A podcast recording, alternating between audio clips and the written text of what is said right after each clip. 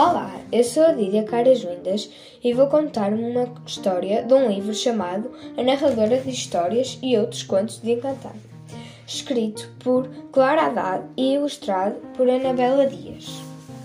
Este, este livro tem vários contos. Esses são O Sonhador, Porque o Mar Tanto Chora, Um Santo Remédio, As Galinhas Faladeiras, A Árvore dos Desejos, El Rei e a Rapariga Esperta, Dona Esperança e a Morte, a narradora de histórias. E destes contos eu vou-vos ler El Rei e a Rapariga Esperta. Este é um conto tradicional de Espanha. Vou começar. Espero que gostem. Esta é a história de um rei e de uma, e de uma rapariga esperta. Onde foi? Onde não foi?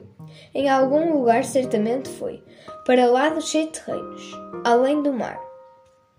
Bem, para lá do Cafundó, onde fuça o Marquês de Rabicó.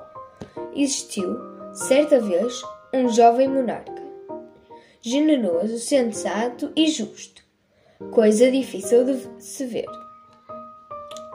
Mas, como nem tudo que reluz é ouro, já diz o ditado, ninguém é perfeito. Embora tivesse tantas qualidades, este rei tinha um defeito. Era muito desconfiado. Sussurro que ouvisse era conspiração que se tramava. Murmúrio, um ataque que se planeava. Barulho, uma desgraça que se anunciava. Coxinho, uma tramóia que se armava. Era uma pena o rei ser assim tão melindroso. Um dia estava o seu conselheiro real a caminhar pelo, pelo palácio, de lá para cá e de cá para lá, quando viu, quando viu a sua imagem refletida no espelho. Como ia estar na presença do rei, resolveu melhorar a sua figura e, num piscar de olhos, entrou num dos aposentos reais e começou a barbear. E começou a fazer a barba empunhou o punhal e começou a cantar algo improvisado. Para subir na vida eu tudo farei. Com este punhal, trás, trás, trás, eu mato o rei. Rei morto, rei posto. Eu sempre ouvi dizer: Vou-me sentar no trono, que rei hei de ser. Lá, lá, lá, lá, lá, lá, lá, lá.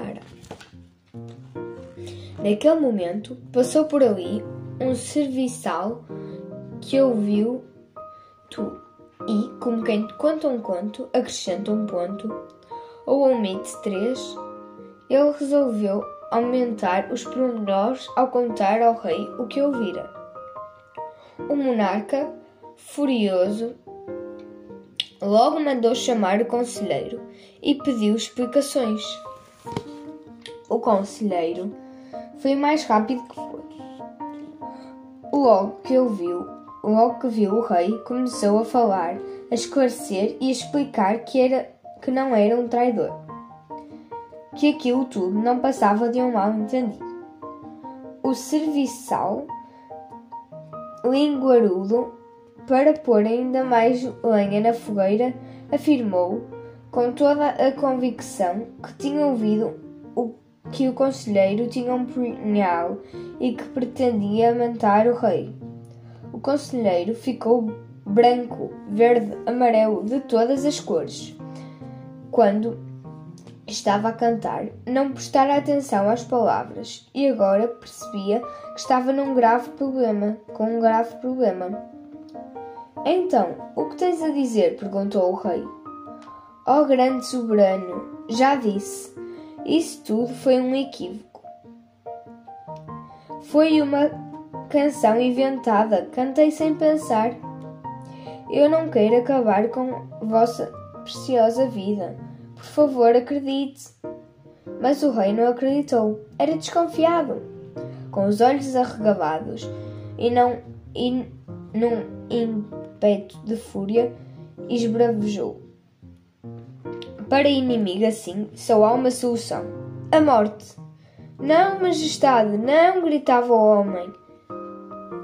em desespero, ajoelhado no chão. Isso é só um engano. Pensa em todos os anos da minha dedicação. Jamais faria algo assim. E o rei, ao ouvir isto, refletiu. Respirou, respirou fundo. Afinal, era justo. Sem dúvida, El Rei era sensato e generoso. Resolveu dar uma oportunidade ao conselheiro. Em todos estes anos, foste um bom conselheiro e nunca tive queixa de ti. Por isso, manda chamar a tua filha, que é conhecida pela sua esperteza e inteligência. Vou propor-lhe uma adivinha. Se ela, se ela conseguir decifrar, ficarás livre. Caso contrário, nada a fazer. É a morte. O homem tremeu. E o rei continuou: Diz à tua filha que venha à minha presença, mas que não esteja vestida nem despida, que não venha a pé nem a cavalo, e que não fale comigo, nem dentro nem fora do palácio. Pronto, estava feita a adivinha, estava armada a grande cena. Rufaram os tambores. Era a anunciação da grande desgraça em que se tinha metido o infeliz conselheiro.